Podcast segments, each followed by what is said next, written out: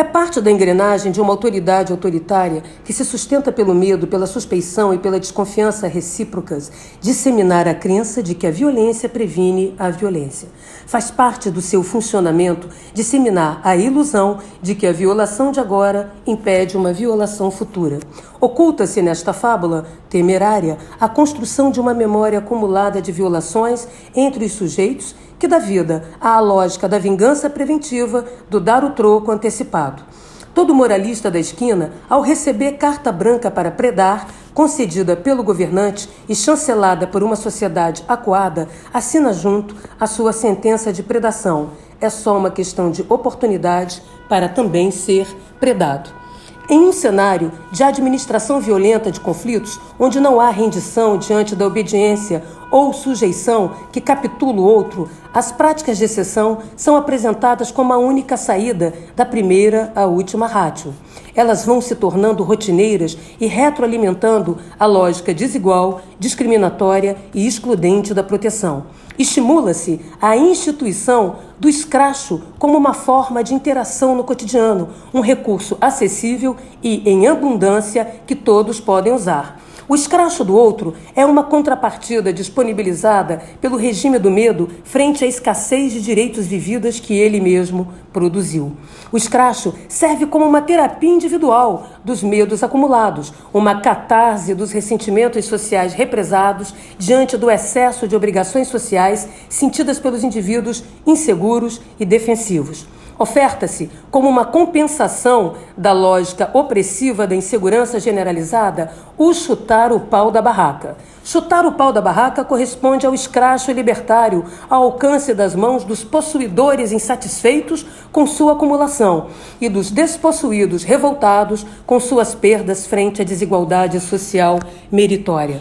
Assiste-se o estímulo ao liberou geral do politicamente incorreto, emancipado dos limites estabelecidos pelos direitos civis e pelo pacto civilizatório do Estado Democrático de Direito. Assiste-se à disseminação da crença do indivíduo liberto do contrato social, à vontade para aliviar com distratos mútuos, as tensões vividas pela indiferença do mercado às suas condições materiais e simbólicas. Assim, se oferece a reciprocidade do esculacho como modo de se livrar tanto do não pode social, expresso nas normas legais e regras de convivência, quanto no não pode estatal, manifesto na escassez e ou na restrição de acesso a bens e serviços. O escacho libertário é uma modalidade de lacração do regime da esculachocracia.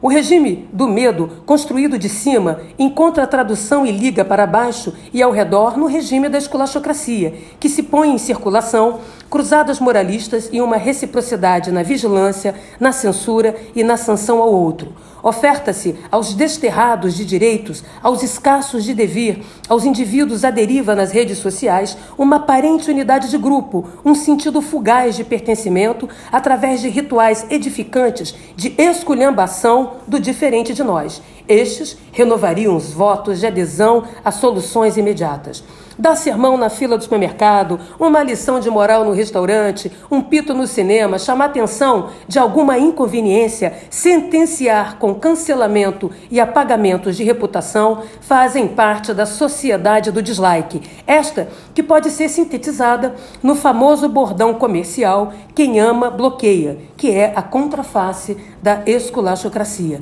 A esculachocracia é um regime de imposição de crenças e vontades particulares de uns sobre os outros que não reconhece limite. É um regime que legitima práticas de exceção como um modo de interagir e de governar. Permite converter cada indivíduo em um cidadão de bem, em termos figurados, uma espécie de inmetro da moral e dos bons costumes. O regime da esculachocracia dá vida a unidades autônomas de ódio, ressentimento e vingança ali na esquina, na vizinhança, que, com seus peitos de pombo estufados, expressam surtos de pequena autoridade e pagam sermões da montanha para os outros que, em suposto desalinho moral, seriam objeto do seu desagrado. Elas trazem à superfície da convivência social os apetites punitivistas encarnados em indivíduos que são encorajados a perderem o pudor de explicitar os seus preconceitos. O exercício das próprias razões religiosas, de cor, de classe, de gênero, de orientação sexual, etc., se tornam as réguas desiguais e hierárquicas que passam a tirar as medidas de nossas vidas, de nossas realidades.